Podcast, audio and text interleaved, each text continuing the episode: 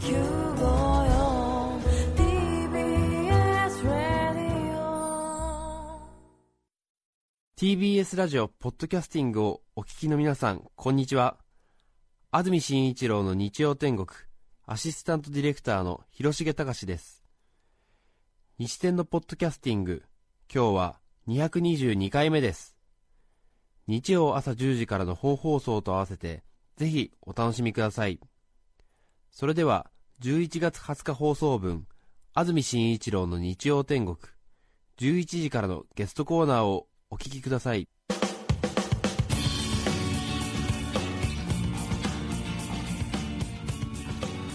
それでは今日のゲストです。女優室井茂さんです。おはようございます。おはようございます。よよろしくお願いします。ろしくお願いいたします。室井さんに来ていただくのは、はい。えー2009年の4月以来ということなのであ、そんなになります？2年半ぶりああ、ご無沙汰しております。そうですねはい。でもぴったんこカンカンでね。そうですねねテレビの撮影ではい。一緒いたしました、はい楽しかった富山に一緒に行っええていただいてありがとうございました。ます寿司の美味しさは本当に忘れられないですね、富山県たくさんあったでしょ、ます寿司屋さん。はちこちにあるんですうねん。まだまだ増えてますからあれから。いえ増えてるんですか？またぐっとあの安住さんに来ていただいたので、はい。県民一同、ええもっと増やそうということになりまして、っていうか。どうしてそんな 裏辺のことを？本当に増えてるみたいなんですよ。そうなんですか。うん。驚いたのは、うん。ます寿司組合みたいのがあって、はいはい。あの利用業組合みたいにはい。料金決まってるんですよね、そうですそうです。決まってるんです、でもどこのもちょっとずつなんとなくこだわりが違ってて、ね。あのうん美味しいんですなので、富山にお住まいの方は、はい。うちはあそこのます寿司を食べるんだっていうのが決まってて、割とねあの自分の好きなところのあお店がね、ええ割とみんなにそれぞれ違ってあ,、はい。るみたいなそう感じなんんですけど。ね。それではい。多分その組合に入っほとんどのが組合に入ってると思うんですが、え料金決まってるんですよ、だか安ら心の一定料金一定料金であのちょっと丸いあのちょっと小さめの洗面器ぐらいの桶に入っ洗面器？洗面器じゃないでね。桶に入った、ごめんなさい。桶があんまり身近にないもんですから。桶に入った小さい小さい中サイズがええ。870円とかなんか。もうちょっとしましました1100円か？な。1100円。ですか、決まってんですよはい。ね、で値段は一緒なんだけど味違うんで、あちこち一緒に富山でその日行ってもらって帰りに安住さん一緒に帰るのかなと思ったら、はいなんかどっか寄ってくところがあるとかっておっしゃってて、はい。それでどこ行くのって言ったらなんかお醤油好きなんですよね。はいそうです。私持ってきましただから今日。お醤油好きって聞いてたんで。はい。あありがとうございます。これとはい。これもよかったらどうぞ、ありがとうございます。富山のじゃないですけど。あありがとうございます。す。みません。ありがとうございます。それでなんかでもみんなにあなんかはい。人気者だからキャーとかって言われないとかって言ったら絶対に言われないって言って、えでなんで？って言ったらいやもうぜもう変装術があるっていうから 変装術ってえーどどんな？って見せてって言ったら、顔をじなんか変幻自在に変えられるって言ってて なんか顎の骨を外したり関節外したりとか なんか髪をボサボサにして眼鏡をかけて顎の関節を外すと誰かも分かんないってだからみんながああれ安住さんじゃない？とかって言った時にふっと振り返ってその顔をするとあ違うって顔して。やってくださったんですけどあの顔が忘れられなくて、どうなってんだあの顔と思って。今日ぜひもう一回してもらえませんか、あれは本当に必要に応じたときに あの毎回編み出されるものなので。毎回違う他にもあるんですか毎回違うんですよ、例えば？例えばでいや本当にあの、普段は本当に髪ボサボサで、ん。えーであのちょっとあのこういう感じのそのでもすごいでしょ？今なんか歯をちょっとだけ前に出しただけではい。違う顔になりますよね、そうなんですよ。ちょっと普段あまりにも端正な顔立ちなのでちょっとちょっと顔の部位を前後に2ミリ3ミリぐらい動かすと全く別人になれるんですよ。いや別にあのあれなんですけど。研究されたんですか？研究されたっていうか、はあ。なんていうんですかね、ちょっと人見知りするのと、室井さんは平気ですよね、私割と平気ですしですねええ。ボサボサにしててもなんか私ってわかるみたいで。今日もすっぴんだけど、ええ。なんか全然もうなんかなんかみんな知らない人からも挨拶されたりなんかして。やっぱりね可愛らしい私あ人見知りするんで、あの知らない人に話しかけられると緊張するんですよね、でなんか。か余計なこと言っちゃいけないとか、うんうん。なんか向こうの行為になんかこううまくはまってるかなみたいなことがすごく心配になって、八方美人なんですね。そう本当八方美人で全員にいい顔したいんですよ。そうなんですよ。それでそのあのちょっとなんかお話とかするとなんか、あ俺の息臭くなかったかなとかいろいろそういうのとか気になっちゃったりとかするんでそれだったらあの気づかれない、そのままの方がいいと思って、でちょっとそういう癖があるんですよね、えーいろいろ結構研究少しはされたってことですよね。そうなんですよね、それでなんかこう向こうが、あれ、室井さんじゃないですかとか言われて、いや違いますとか言ったあげく、やっぱりそうですよねみたいなことになると、ん。余計気恥ずかしいっていうか、うんうん。なんか第一弾で嘘をついてる自分がまたちょっと嫌な人間じゃないですか、なので嘘をつくんだったら徹底的にということで、ええ。なるほど。あれもしかしてたえ違います。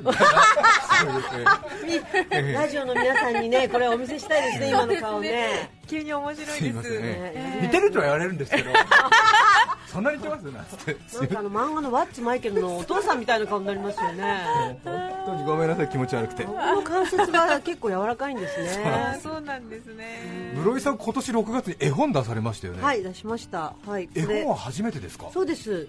失礼します。しげちゃんという絵本を出しました、これはしげちゃんということは室井茂あさんのそうですそうです。へえ私結構名前が変わってるので、はいあの子供の時から結構いじめらまあそんなすごいいじめじゃないんだけど、はい。みんなにからかわれたりとか、なんかやっぱり結構この名前を変えたくて変えたくてしょうがなくって、、はい。つか絶対変えてもらえるもんだと思ってたんですけど、え結局変えられないってことが分かりましてそれでまあちょっとまあそそこから先も結構ねなんか辛い思いをしながら 大人になったんですが、まあ、とある事情があってこういう名前になったってことが分かって。室井茂さんって確かに今はもはい、うよくね聞くので何の違和感もないですが、うん。確かに女性の名前で茂さんってそうですね。昔デビューしてええ。少しテレビに出るようになった頃にやっぱり私の名前がちょっとこういう名前で変じゃないですか。でなんかテレビを見て私のちょっとファンになってくださったからええ。方からお手紙いただいて、はい。あなたの名前がずっとわからなくて、えもうな誰なんだろうって気になって気になってしょうがなくって それでいつもその出演者の人と、はい。その役役で出てくる人を一つずつこう消してって、はい。この人はこの人、はい。この人はこの人、そうすると室井茂っていう名前が残るんだけど、まさかなってずっと思ってたんだけど、やっぱり猫が好きをやった時に、はい。登場人物3人しかいないから、ね。もうこれはもう絶対室井茂なんだってことが分かって、すっきりしましたっていう手紙をもらったことがあったんですが。で。もやっぱりちょっとあれですよね、はい。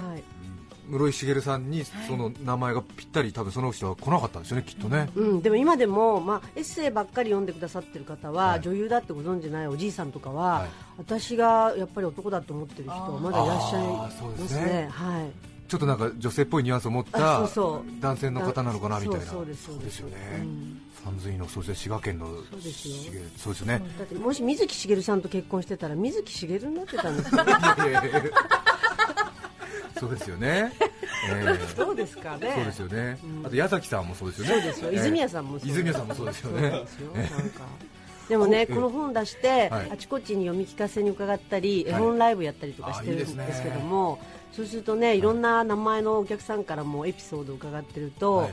やっぱりお嫁に行ったら、え姑さん、お嫁さんと姑さんが同じ名前になっちゃったとか、あー。なんかそういうの結構あちこちにね。もともと茂さんって名前ははい、本名ですよね当然ね。本名です。お父様かお母様がお付けになったんですか？そうです。あの父がえ大体こういうのにしたいって言って母と相談して、えどういう思いでお付けになったんでしょあまあだからいいことも悪いことも何でも栄養になるようにという、へそうーいう願いが込められてる需要の字なので需要競争の。はい、うそうですか、はい、そうです。そんなじゃあ実体験というか、はい。思いも込めてこのしげちゃんという、はいそうですね、はい。ちょうど表紙がおかっぱの可愛らしい、はい、とてもええ。似ている感じが、きっ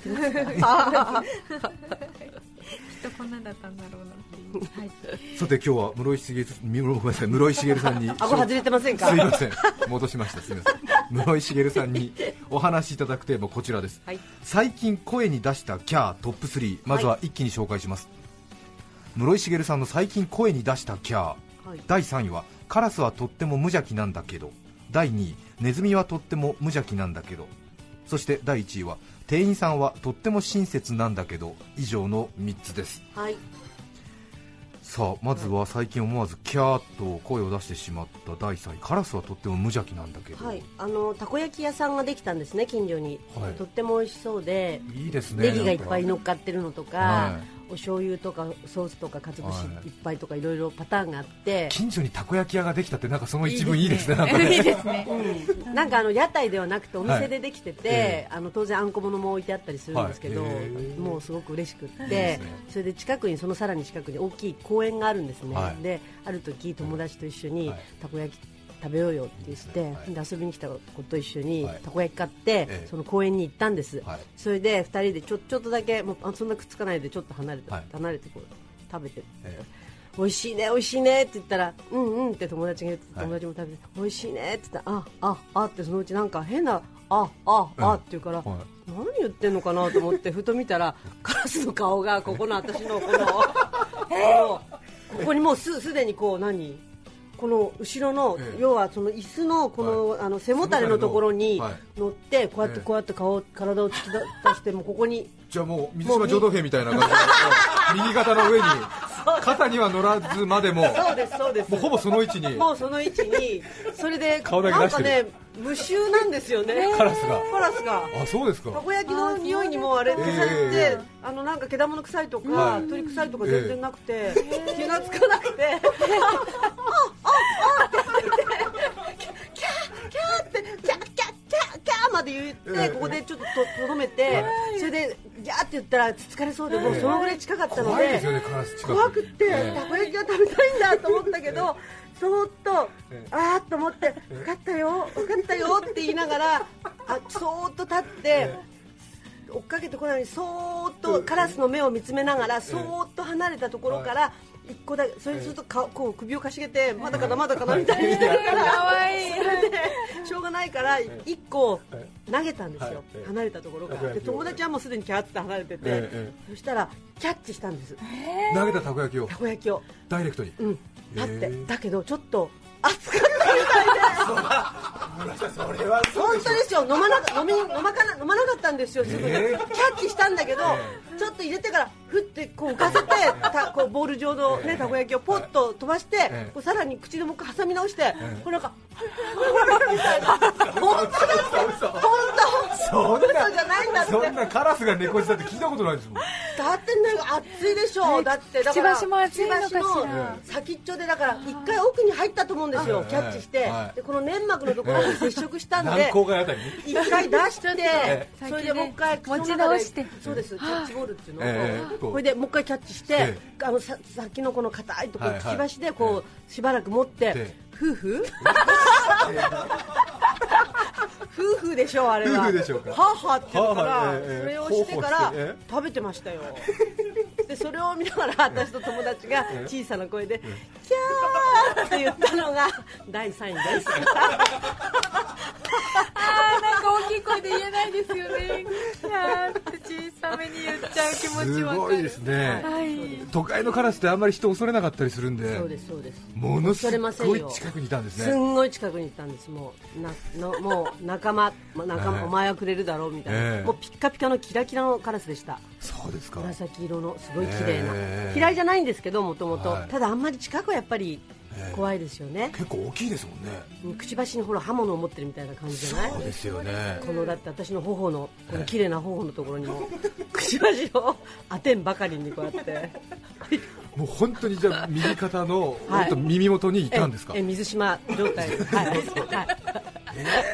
それで美味しいねっておおって言って。おおおおおおいしいねああああですよ。あおじゃなくてあああ。変わった返事するなこの友達。なんかしばらく会わない間に変な返事するようになっちゃったと思って。それが3位でございます。室井茂さんの最近声に出したキャ第2位は？はいネズミはとっても無邪気なんだけど。はいそうなんです。最近都会でネズミが増えてるという噂は多分聞かれたことあると思うんですけ普ど通に渋谷の交差点とかをネズミが走るってなんか。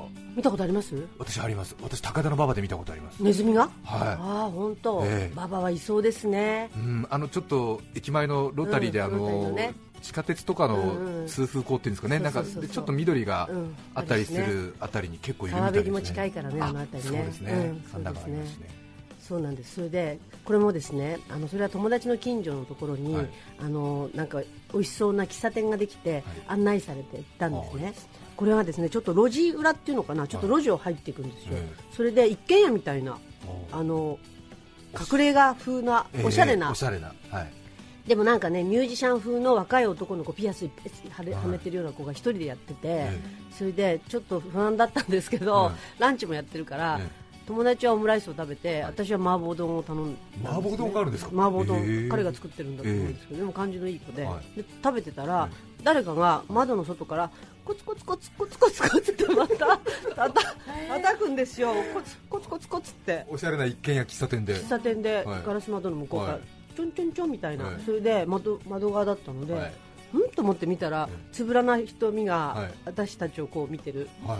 3匹。さ3匹。3匹。3匹がこの窓窓のこのあっち側の窓の窓は閉まってたんですけど、このなんかちょうどこの何こう溝っていうか三みたいな。山みたいなところにこういて立ち上がったりとか、もうほとんどこうくっついて なんかやっぱり食べ物をええ。こうねだってるような感じで、こうなんか口はもうふにょふにょふにょって動くんですよ、でも可愛いのすごく。童話みたいそれでうわうわキャッまたキャーみたいな感じで言ったら、あのそのそこのミュージシャン風のウェイターさんがやってきて、はいどうなさいましたかって言ったら、ネズネズミですよ、ネズミがいますよ、ネズミ、はいネズミ飼ってるのって言ったらえ、ネズミは飼ってませんって、いますよ、ほら、3匹って言って、ちょっと見たら、1メーターぐらい向こうに、ええ。あの下足箱のこうはい。捨ててあるみたいなのがはい。あって、えそこにもう大大家族、チューチューチューチュー、大大家族。え。ほいで、あんなにいますよ、あそこにちょっと興奮して言ったら、もう私の友達はええ。オムライスをすんごい食べてたのがえ、さすがに食べられなくなっちゃったみたいで、えもうなんかスプーンをポロとかって落としてて、え それで、でもなんか私の方が麻婆丼だから、もっとちょっとなんかちょっと茶色い感じが似てるっていうか 嫌じゃない？でも、私は食い意地張ってるので、そう言いながらもちょっとたまに食べたりしてたんですけど、すごい。それで大丈夫ですか？って聞いたら、いやーいますねって言うんですよ、そのウェイターさん、全然気にしてないの、えだからリンダリンダ歌いそうな勢いだったんで、ちょっえどと、うね。みたいな。みたいに。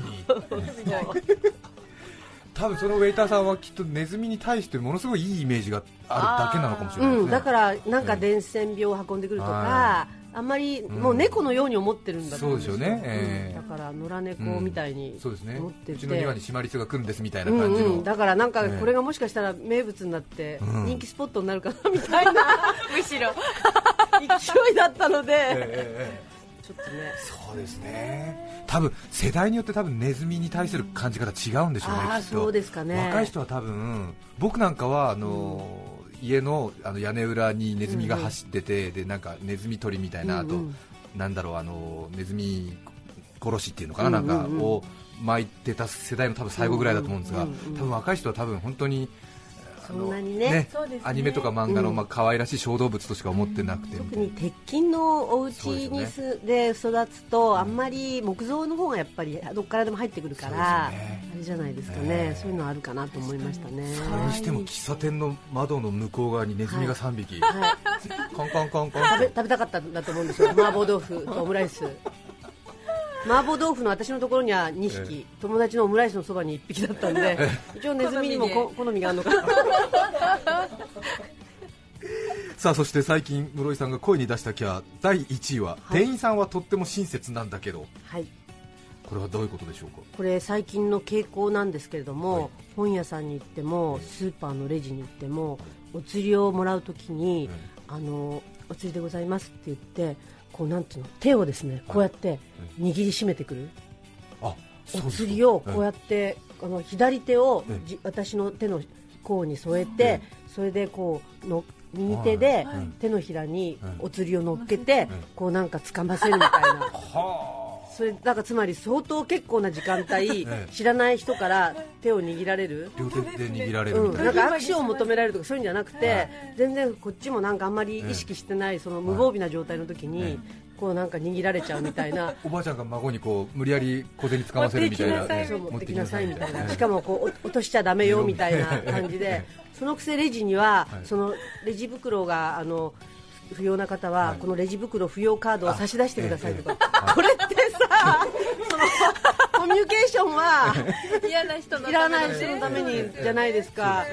コミュニケーション嫌なのに、ええ。手握るのはどうなのかなって、えー、そんなにあれですか両手でお釣り渡されますか、ありますよ、今結構ある、私すごいそれが気になる、え本当に。スーパーマーケットと？スーパーと本うちの近所だと本屋さんで絶対それやりますね。へだからなんかそれ今若い人ほらみんな親切でしょ、はい。だから多分マニュアルでちゃんとお釣りはそうやって渡すことっていう風にきっと若い店長がもっと若者に教えてるのかなとかって思はあちょっとドキッとしますよね。うすごいドキッとする、えそれでしかも向こうの手がちょっとししけってたりとか。ね粘ってたりとか。ちょっとなんかなんだろう。あの握手ってさ手のひらと手のひらで握手するから、お互いにちょっと汗かいてたり、ええ。なんかあってもこの手のひらの感触同士まはあまだこう経験があるんだけど、はい。この手のこの背の甲を ええ。ねばっとした手で握られるっていうのなかなかそうですよね。ないんですよね。はあそれがどうも苦手と、うんだそれでそれは思わずちょっと、ちょっとキャッキャッキャッって言っちゃったんですよなんか。店員さんは男の人女の人。それは女性もいるし、ええ。男の人も両方ですね。はあねえ。最近はマニュアル化が進んじゃってなんかおかしな方向にそうですそうだから多分向こうだって嫌だと思うんですよねきっと、うん。だって別にあのトレイに乗せてどうぞって。で,、そうですね。も、きっとトレイに乗せてお釣りを渡すということが、失礼っていうふうにちょっと思向こうが思っちゃってるのかなと思うんだけど、うん。なんかちょっと過剰ですよね。そうですよね。そうですね。ええ確かにそうだ、きっとなんかうん。そういうことしましょうっていうことになっちゃってるんですね。絶対なってると思います。よ、へ私先日近所のコンビニエンスストアがうん。閉店の浮き目に遭いまして、はいあんまりコンビニエンスストアで閉店するって経験なかったんですけど、うん。まあ、大きなチェーン店で閉店してで何何月何日の何時に閉まるって言って私もちょっと物好きなんでその、うん。閉まる寸前に行くとコンビニエンスストアって一体どういうふうに閉店作業するんだろうみたいな、あ店じまいするってことですね、はい。もう畳むってことなんで。も突き出していったんですね。それはいいんですけど、ええそれでもう。店の中のものはほとんどなくて、うん。それであの結局そこで何何買ったのか牛乳かなんか買ってうん。帰った時に、ありがとうございましたまたお越しくださいませってマニュアル言葉で。言ったんですよ、ええ。そしてさ えーみたいな。今日で閉まるのにおかしくないみたいな。マニュアル極まれりっていう感じをねね。ええありましたね。あ それではここで1曲お聴きいただきたいと思います狛江市のシステムエンジニアさんからいただきました。ありがとうございます。48歳女性の方です。エレファントカシマシで風に吹かれてお聴きください。11月20日放送分安住紳一郎の日曜天国ゲストコーナーをお聞きいただいています。著作権使用許諾申請をしていないためリクエスト曲は配信できません。引き続きゲストコーナーをお楽しみください。狛江市のシステムエンジニアさんからのリクエストエレファントカシマシで風に吹かれてお聴きいただきました。改めまして今日はゲストに女優の室井茂さんをお迎えしています。室井茂さん新刊が発売になります。はい。タイトルは、はい。女の悩みはいつも的漁師か。はい。青春出版社から今週の金曜日11月25日に発売です、はい。税込み1400円よろしくお願いします。これは何かエッセイをまとめたものですか？あエッセイではなくて、ええ。あのー美人計画という前にあった雑誌の中で、あの私自身がインタビューを受けていたので、それをまとめたものと、はい。あとプラスあの対談4人の,、あの女性に登場いただいて、えー私が今度はその方たちにインタビューをしているというものをまとめたものなんですが、ええ。あの30代のちょうど一番悩める女性の、こうあの世代に向けて、はいまあ、おばさんからちょっといろいろえまあアドバイスっていうかな。人生相談のような、うん、絶対無理だと思うんだけど、私には。ただ自ぜひ分の読んでみたいと思って。自分の経験も割とね、あの中に少し入れながら、まあそういうことをお話ししてるんですけど。も、ははい、楽しみです、はい、そして今ドラマがはい。TBS テレビで木曜9時ですね、はい、はい、そうです。ランナウェイ愛する君のために、はい。市原隼人さんのドラマですが、はい、はい、私はあのクーヤというはい子のあのお母さんの役で、はい。大阪のお好み焼きの えおなんで笑うの？おば おばちゃんの役なんですけども。上田そうですそうです。はい。えでもドラマすごくね楽しい面白いドキドキするドラマでいないですよね。展開がものすごく早くて、早くてね、ええ。なんかロケーションが多いので、はい。とても大変みたいなんですけど、私は全体のあの半分ぐらいしか出てこないんですけども、はい、この後どうなっちゃうんだろうという感いやじあります私もね、だから自分の出てないところも、はい。もう台本読みたくてしょうがなくて、そうですよね。うとにかく送ってくださいって言って、はい。読んでますけども、初日の第1話で話の展開がもうこれでうん。終わっちゃうんじゃないかってぐらいのなんか、ね。すごいスピード感がありましたが、うん。そして映画もはい。12月公開「はい。源氏物語千年の謎。はい」これは私はあの古貴殿の女房というあの要はこうちょっとあの帝のあの奥さんなので、はい。結構嫌がらせをしちゃういじめ役なんですけど、ええ。ちょっとこの写真を見ていただけますか？なんこの一番右の端に上右上にいるのが私なんですけどもあはのちょっといかにもきつそうでしょ？い、はねい天井眉にして他のとじゃないみたいです女綺麗な女性いっぱい登場するんですけど、えみんなねちゃんと自分の眉で OK だったんだけど私だけなぜか眉潰して天井眉。マロな感じに昔の貴族の天井眉。みんなもこうなってんのかなと思ったら誰もなってなくて。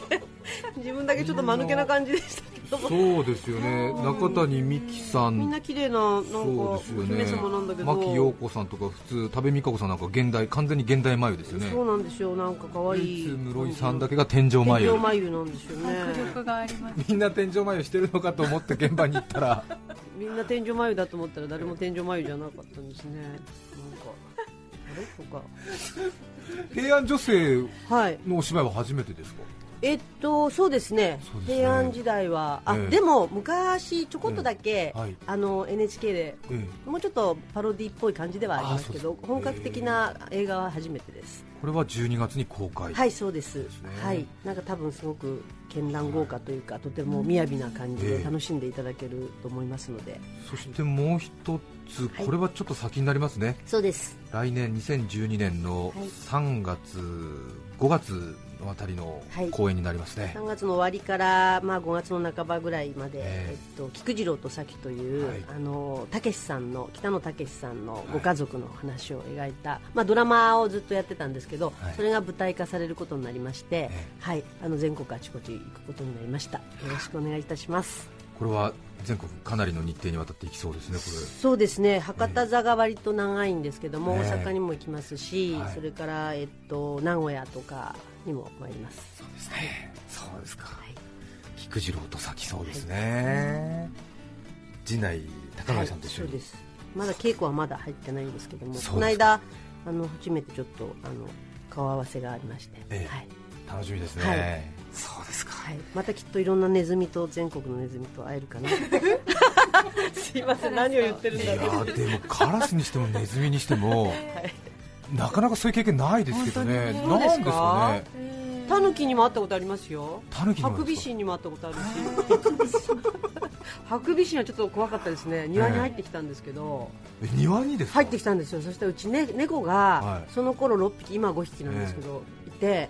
そのみんな一斉に深夜なんか入ってきたって分かるみたいで、みんなで同じ方向を見てカーカーって言うんですよ、ええ。であ泥棒だと思ったら、はなんかそうじゃないんですよ、ええ。であ猫かなと思って。でも猫にしてはすごい反応だから、うん。そのうち竹の木があるんですけど、はい。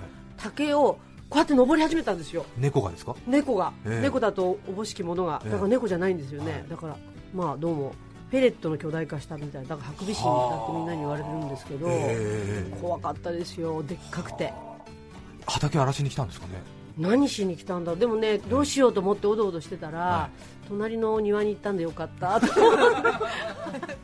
いやーね今日の帰りもしかしたら何かまたそうですね、会えるかもしれないそうでねですすね。楽しみですね本当に。今日はゲストに女優室井茂さんをお迎えしました、どうもありがとうございました。ありがとうございました。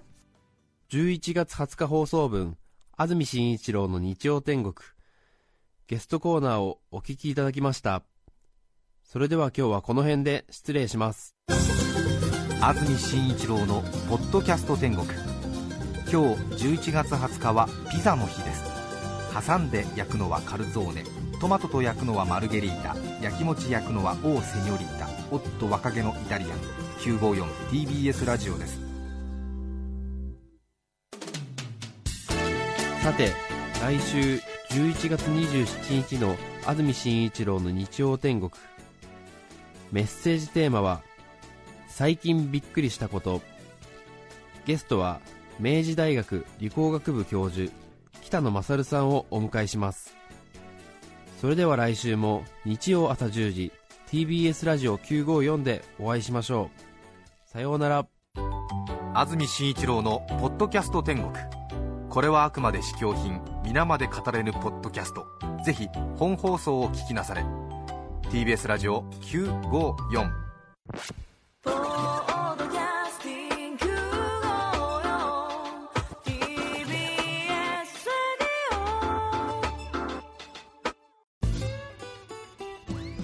パンサー向かいのフラット。木曜日のパートナーを担当する横澤夏子です。